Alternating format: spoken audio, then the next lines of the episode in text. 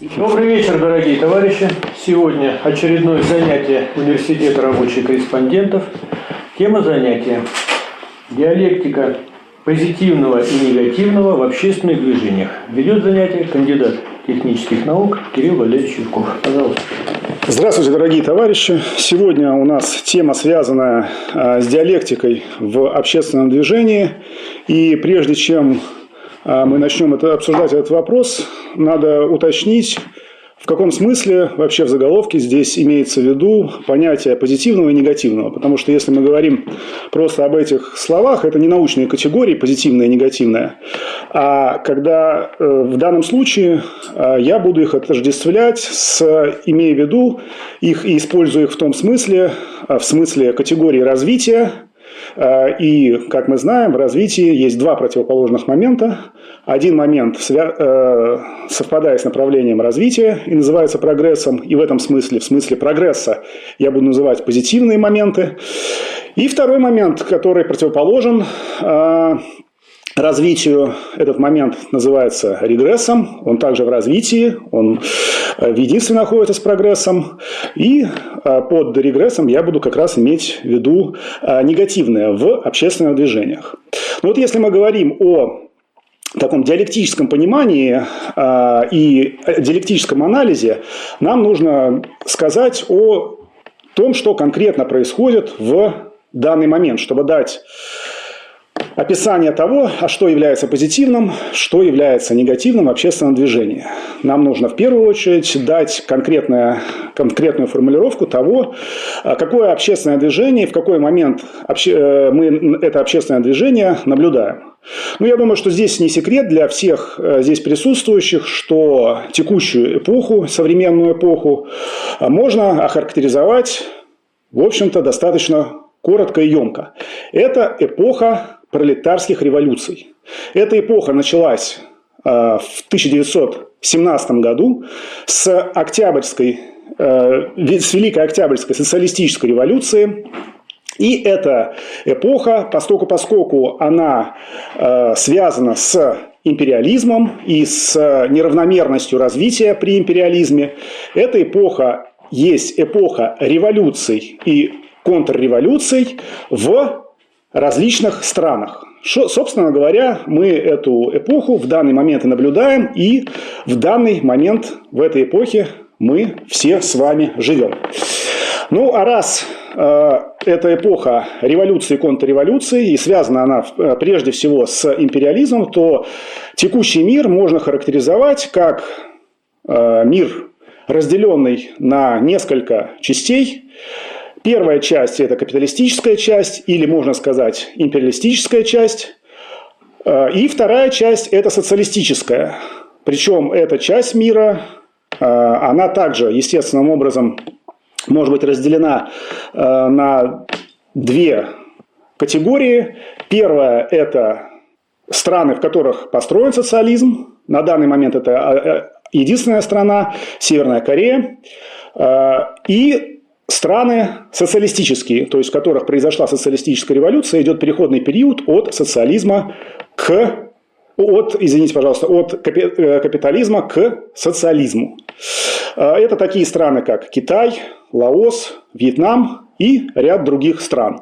Ну вот если говорить по численности, то, в общем, а, можно сказать, что по численности населения стран, относящихся к группе капиталистических стран и социалистических, в общем-то, это сравнимые величины.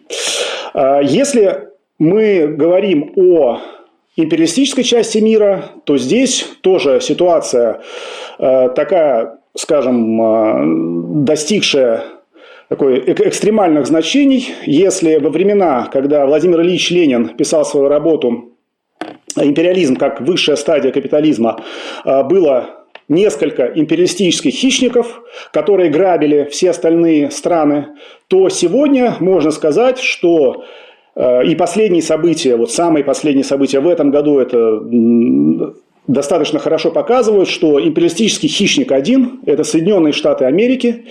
И Соединенные Штаты Америки диктуют свою волю другим странам. В частности, э, мы все видим вот, в связи с событиями, происходящими на Украине, что Европейский Союз, который, в общем-то, тоже претендовал на то, чтобы быть, по крайней мере, часть стран претендовала на то, чтобы быть империалистами, такими империалистическими хищниками в Евросоюзе, э, мы сейчас видим, что они полностью под, э, пляшут под дудку Соединенных Штатов Америки, принимают решения, которые просто против, противоречат их экономическим интересам, прежде всего, в частности, вводят санкции против России, которые сами, э, от которых они сами страдают. При этом США диктуют все эти условия э, этим странам и Таким образом, э, на сегодняшний момент можно сказать, что есть один такой империалистический хищник, который так или иначе грабит в разных формах все остальные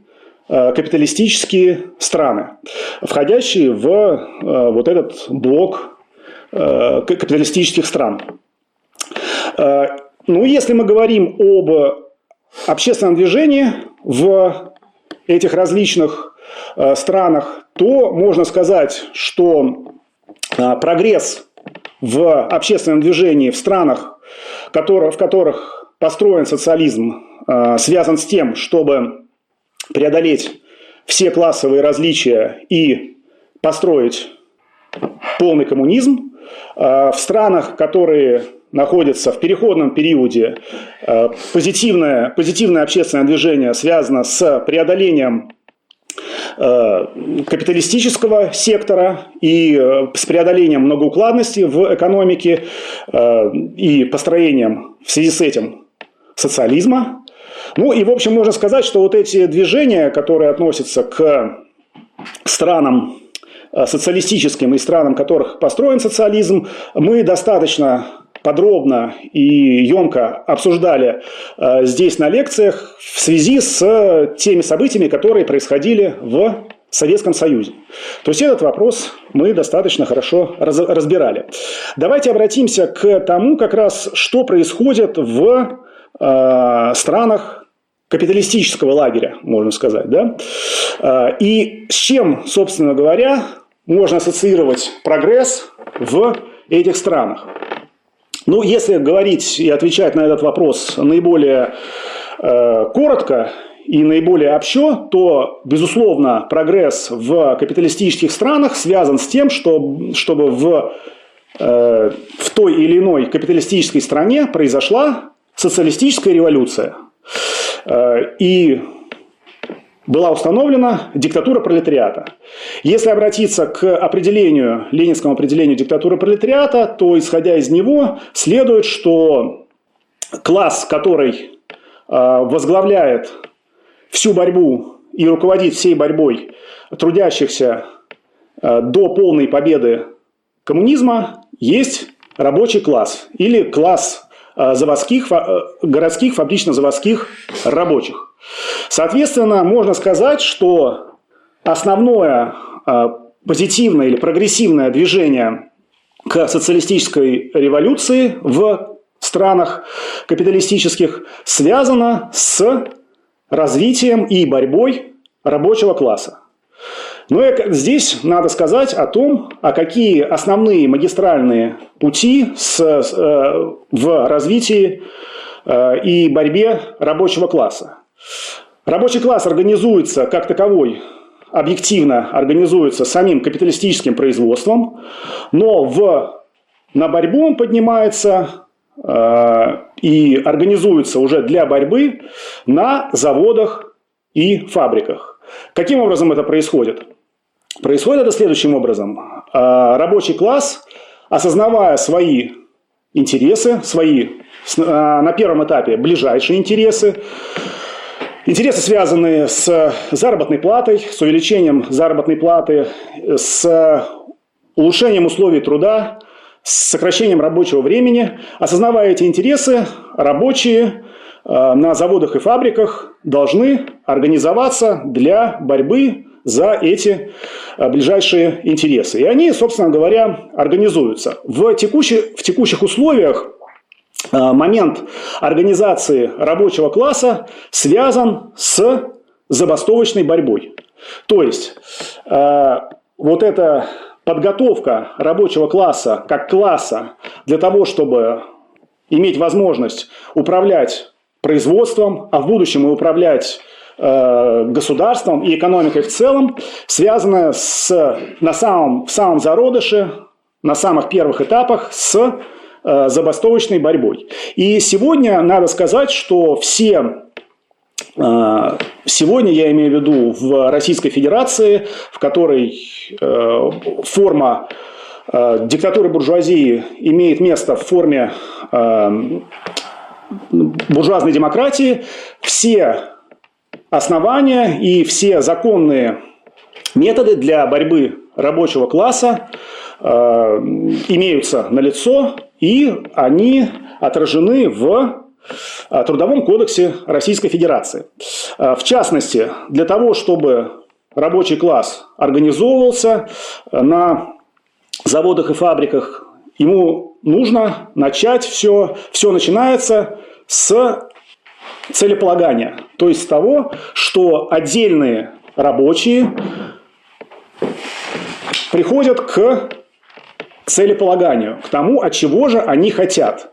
И форма этого целеполагания, форма этого целеполагания является создание коллективного прогресси... Э, проекта прогрессивного коллективного договора.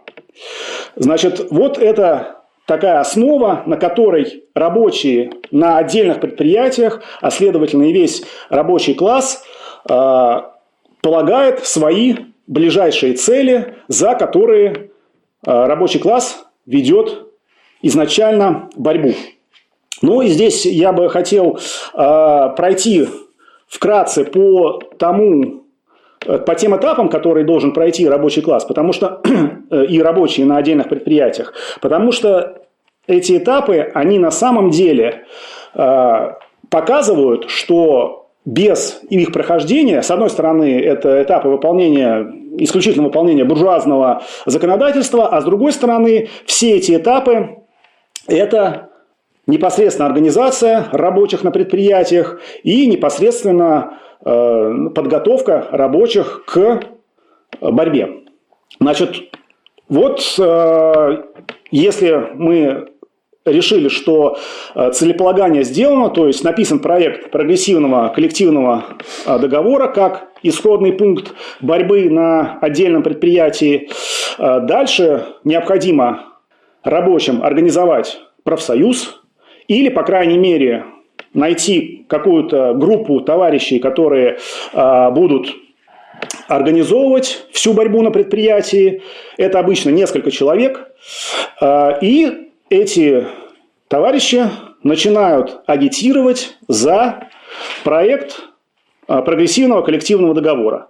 Причем эта агитация заключается в том, чтобы разъяснить всем трудящимся на заводе, фабрике, предприятии, в том числе не рабочим, что прогрессивный коллективный договор а, при условии, что он будет принят, он улучшит положение всех работников предприятия без исключения. То есть принятие прогрессивного а, коллективного договора выгодно всем работникам а, данного предприятия. Для того, чтобы объяснить это непосредственно работникам и рабочим в том числе, а, необходимо сделать конкретные определенные действия. Надо сделать выжимку из коллективного, а, из проекта коллективного договора. Эта выжимка должна быть на одном листе, то есть она должна быть максимально короткой, для того, чтобы эту выжимку можно было раздать всем а, работникам данного предприятия. Даже если этих работников там счет этих работников идет на тысячи. В общем, а, современные средства позволяют распечатать а, тысячу листов в домашних условиях. Из этой выжимки работники предприятия понимают, что те цели, которые указаны в проекте прогрессивного коллективного договора, улучшают их положение на предприятий. После того, как прошла э, агитация за проект прогрессивного коллективного договора, нужно, необходимо собрать э, половину или более, нужно провести собрание, на котором будет присутствовать половина или более работников предприятия. Иногда это сделать невозможно, и поэтому буржуазное законодательство, трудовой кодекс в том числе, позволяет э, ограничиться собранием подписей в поддержку э, коллективного договора. И если эти подписи э, собраны, тогда можно э, переходить к следующему этапу борьбы и э, не только борьбы, но и организации рабочих на данном предприятии проведению переговоров с работодателем. При этом нужно иметь в виду, что все участники переговоров по законодательству э, освобождаются от работы с оплатой по среднему э, на срок до трех месяцев. Если переговоры затянутся больше, чем три месяца на данном предприятии, тогда просто нужно э, товарищам избрать других представителей, которые будут вести переговоры с э, данным работодателем. Дальше.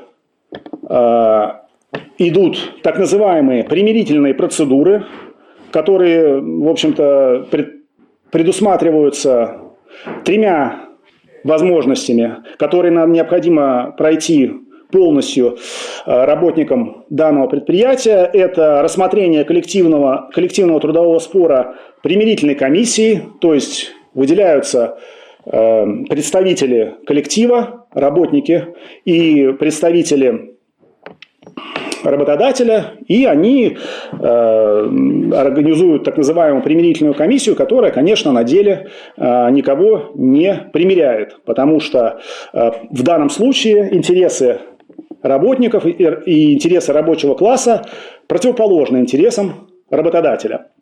Э, дальше, следующий э, пункт борьбы – это рассмотрение э, коллективного трудового спора с участием посредника пригла... может быть приглашен посредник, который должен устроить обе стороны. Но обычно, поскольку, посредник один, то э, значит, одну из сторон он очевидным образом не устраивает.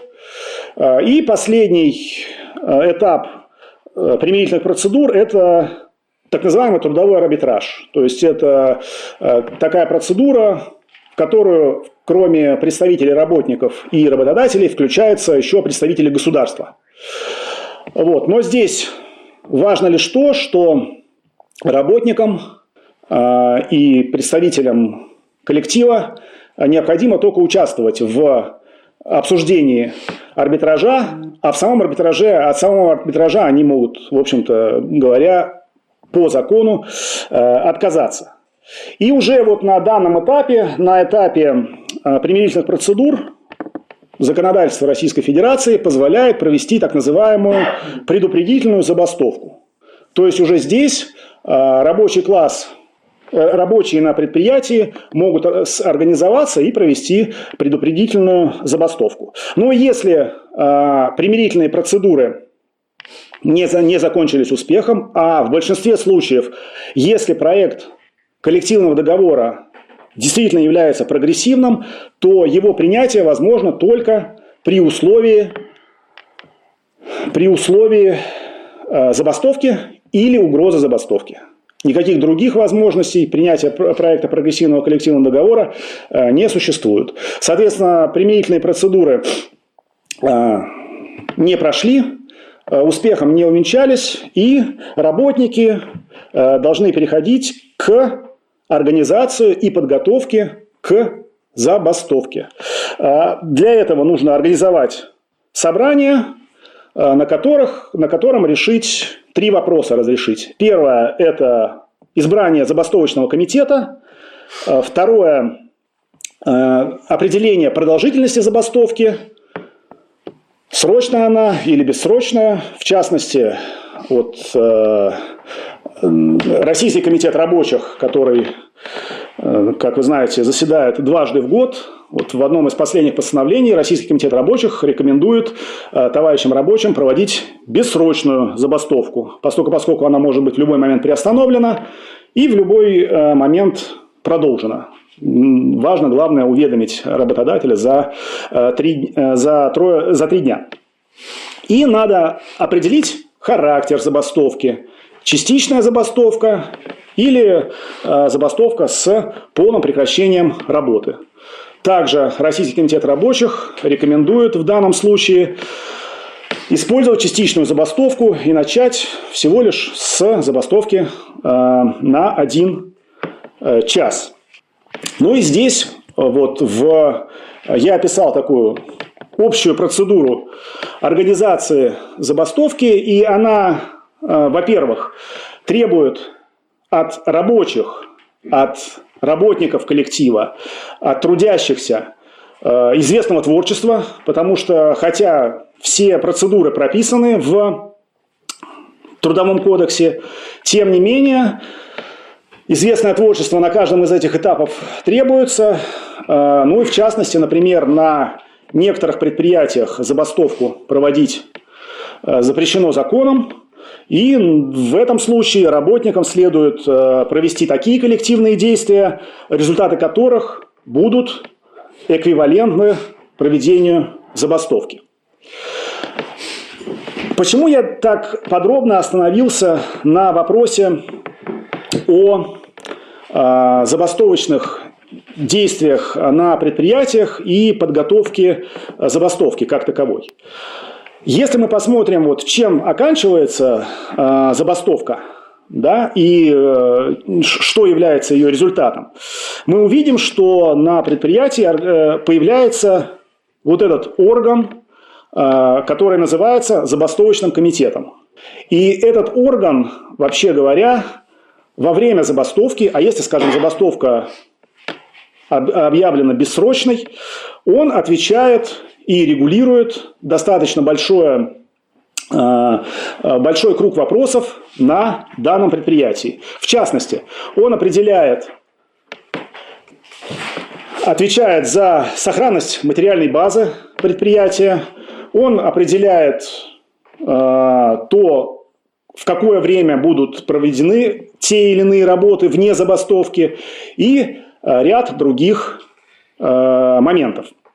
Ну и если э, говорить в общем, если говорить, выходить на, значит, возвращаться к вопросу о том, как вот, это, вот эти действия, прогрессивные действия на предприятии могут привести к, в результате к социалистической революции, а, надо сказать следующее, что вообще говоря, из забастовочных комитетов, это а, органы на заводах и фабриках, могут быть сформированы советы, как территориальные уже органы, избираемые по заводам и фабрикам. То есть, если на данной территории, на нескольких заводах, на нескольких предприятиях, на нескольких фабриках производится, а, организуется забастовка, то забастовочные комитеты а, могут послать своих представителей и организовать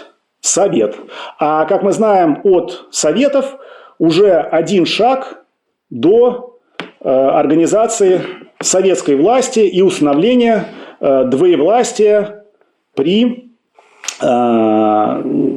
буржуазной демократии. Поскольку, поскольку забастовочные комитеты, как я сказал, определяют на заводах и фабриках большое количество вопросов, то и, соответственно, советы э, имеют большие полномочия, могут остановить производство в достаточно большом масштабе, могут его возобновить, могут организовать какие-то действия в поддержку уже тех или иных предприятий, организовать э, демонстрации, митинги, шествия в поддержку требований тех или иных предприятий. Но я подчеркиваю в данном случае, что требования, а, они должны идти с самого низа, то есть должны а, быть осознаны рабочими на заводах и фабриках и а, исходить от представителей работников. Почему это важно и что здесь еще следует отметить? Отметить следует то, что вот это образование советов, исторически так сложилось, что образование советов э, не, происход... не, не происходило в истории без того, чтобы имелось место, имело место э, на лицо партия рабочего класса. То есть без партии вот так э, в, той, э, в том движении, которое я описал, забастовочные, то есть если работники могут и рабочие могут э, провести забастовку так или иначе, то организовать советы без партии рабочего класса достаточно сложно. И, в общем-то говоря, э, это подтверждается историческим опытом. Хотя э, вот в да, и если мы вернемся немножко назад, то организация самой забастовки и борьба за коллективный, прогрессивный коллективный договор имеет устойчивое такое, э, ну, как сказать, устойчивое, устойчивый результат, э, опять же, исторически, э, это было показано только в том случае, если в организации забастовки и в организации борьбы на предприятиях участвуют представители партии рабочего класса. Скажем, самый э, такой Известный пример успешной борьбы за коллективный договор, и это был, в общем-то, первый успешный пример в истории России с борьбы за э, коллективный договор. Это был коллективный договор на бакинских нефтепромыслах.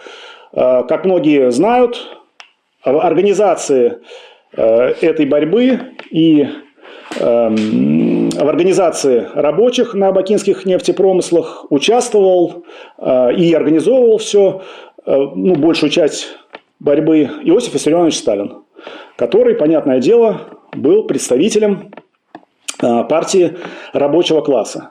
То есть, получается, что два движения мы можем отметить прогрессивных, два прогрессивных движения. Это в условиях Э, в сегодняшних условиях при капитализме – это создание партии рабочего класса, организации партии рабочего класса и организации рабочего класса как такового через забастовки и забастовочную борьбу на заводах и фабриках.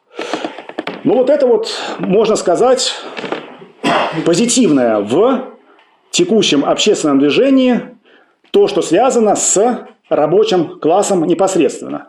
Но, как мы знаем, что в любом движении есть два противоположных момента, э, надо понять, а какой момент является реакционным, негативным моментом в вот в этом общественном движении. И ответ на этот вопрос на самом деле нам дают события, которые происходили вот в течение э, последних, э, последних нескольких десятилетий.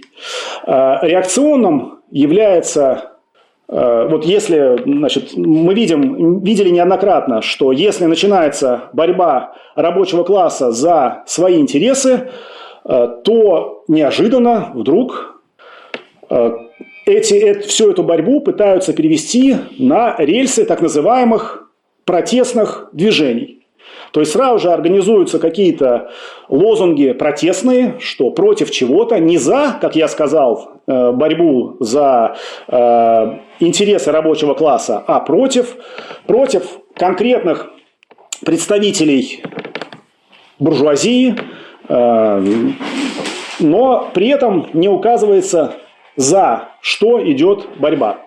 Примеры этого вот мы видели просто протестных настроений мы видели и в России, на Болотной площади, мы видели их на Украине в 2004 году, в 2014 году. А, все такого рода протесты а, никаким улучшением условий а, труда для трудящихся, для работников для рабочего класса не ведут, поскольку, поскольку они являются они не выражают никакой позитивной повестки. Э, все протестные настроения – это движение и. Э, выступления против чего-то. Но если я сказал, что я против чего-то, то я не сказал, за что я. Ну и надо сказать, если вот я приводил примеры, что когда эти движения протестные, так сказать, были э, без связки с движениями на заводах, э, с борьбой на заводах и фабриках. Но последние события дают и пример, когда они находятся в единстве прямо непосредственно. Это события в Казахстане последние, когда э, после повышения тарифов на газ да, э, начались, начались забастовки на предприятиях, на заводах и фабриках, когда рабочий класс выступил э, с, со своими требованиями, относящимися к ближайшим интересам работников и рабочего класса. А, и тут же эти требования были соединены или, так сказать, даже в некоторых случаях э, заменены на требования, опять же, связанные с требованиями против конкретных представителей буржуазии. То есть были требования там за, э, против Назарбаева, против э, других представителей буржуазии. И, в общем-то, надо сказать, что хоть и, как мне известно, там э, тарифы на газ, по крайней мере, откатили, частично откатили в обратную сторону, но мы видим, что такое движение, когда рабочий класс поднимается на борьбу за свои интересы и тут же э, на этом позитивном моменте к нему присоединяется момент реакционный, момент негативный, связанный с просто борьбой различных, э, различных групп буржуазии между собой, а, вот, этот, вот это настроение рабочих, если рабочие не организованы в соответствии а, с тем, что я описал, если они не, руководи, не руководимы партией рабочего класса, и, собственно говоря, именно это и мы наблюдали в Казахстане, поскольку, поскольку а, там партии рабочего класса, ну, можно сказать, нету, то прогрессивные выступления рабочих Э, по итогу э, свелись к тому, что уже там э, и жгли машины, уничтожали производственные мощности где-то. В общем, такой пошел деструктивный процесс, процесс на уничтожение. Просто вот, лишь бы уничтожить что-то. Э, ну и в это, э, этим характеризуется как раз эм, протестные настроения. То есть протестные настроения и протестные лозунги, они вот э, зачастую сводятся к тому, что по итогу уничтожаются витрины магазинов, жгутся автомобили, и, в общем-то, происходит прямое мародерство. То же самое мы видели совсем недавно в Соединенных Штатах Америки. Это движение БЛМ, которое закончилось, в общем-то, грабежами и мародерством, ничем другим оно закончиться и не могло. Поскольку, поскольку в его корне, в корне этого движения не было вот этого э, основания в виде борьбы рабочего класса. Но вот это если говорить о прогрессивном движении в связанном с рабочим классом в условиях капитализма. Э, эту, этот момент я достаточно подробно раскрыл. Но в действительности в условиях капитализма существует и другой класс, да, класс капиталистов. Так вот, э, имея в виду то, что класс капиталистов в целом реакционен. Он реакционен в, и в Российской Федерации, и в любой другой капиталистической стране. Но это не значит, что э, класс капиталистов не может вести какие-то прогрессивные действия отдельные, э, будучи в целом реакционным.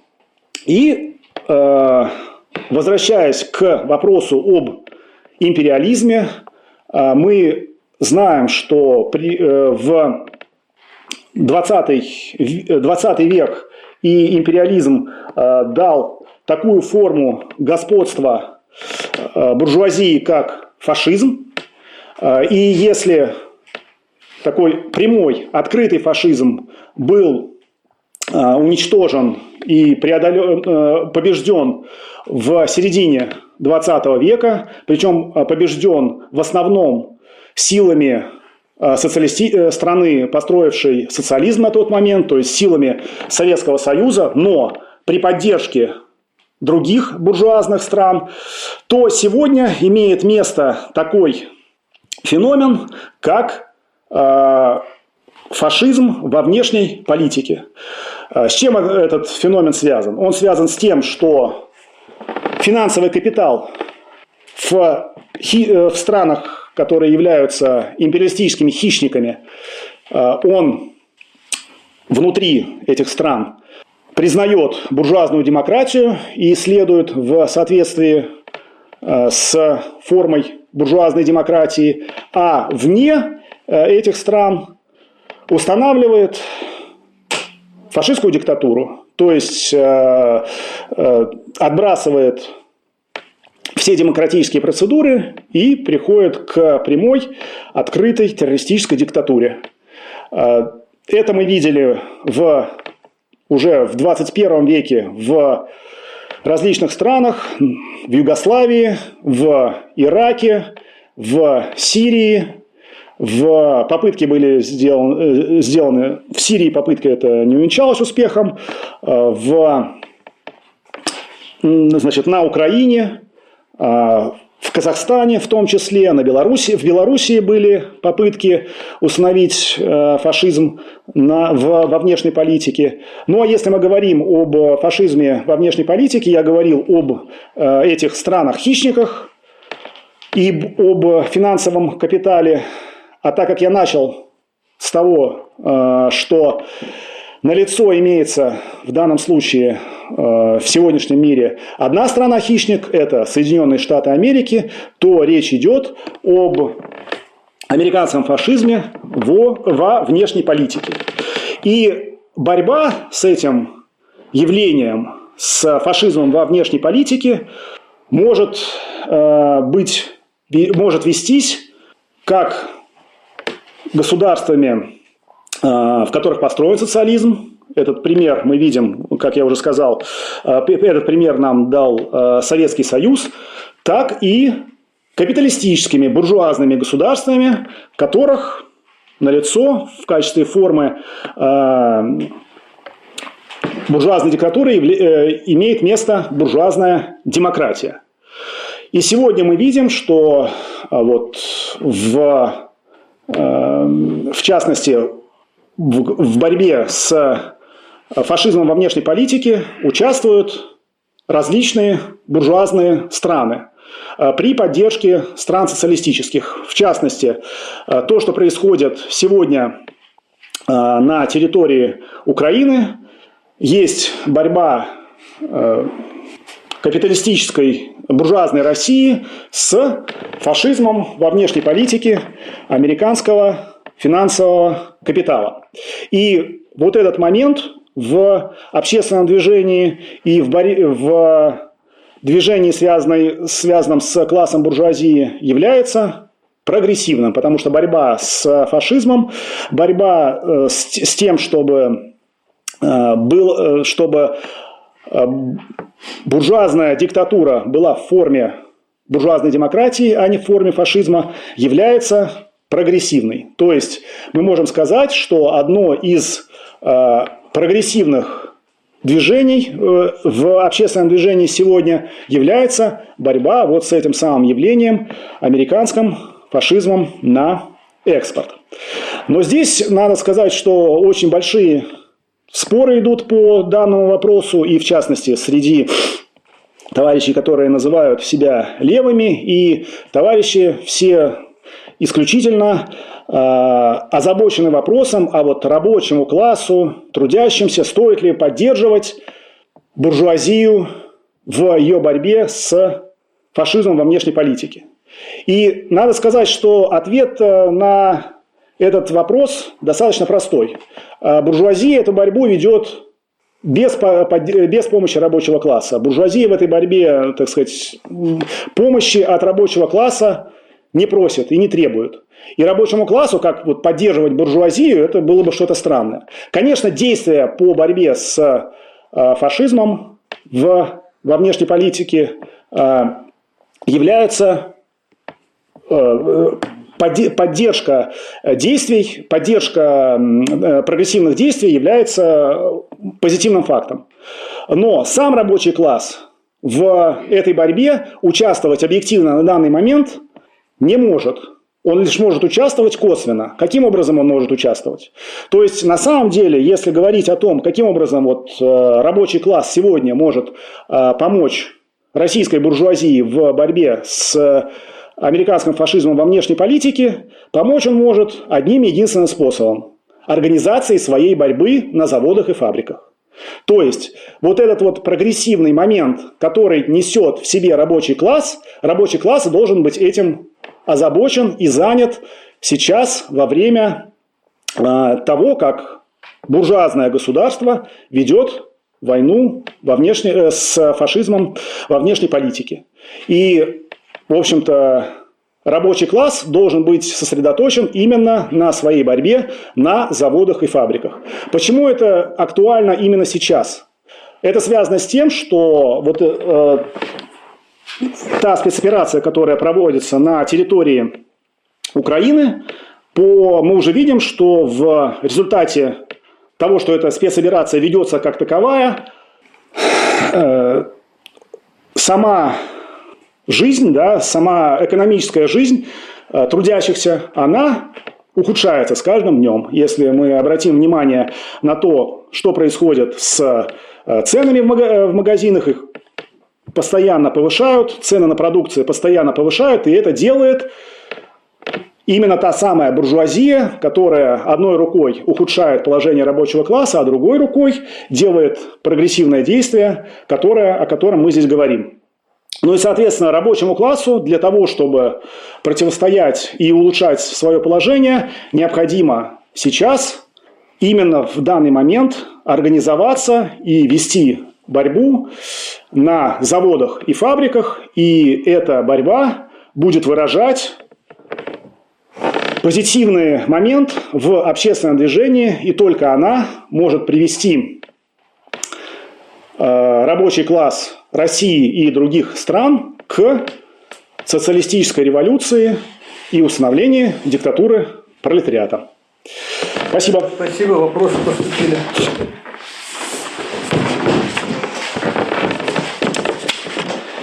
Каким образом забастовка готовит рабочих к управлению производства? Что вы имеете в виду под этим термином управление производством? Значит, здесь ответ очень простой.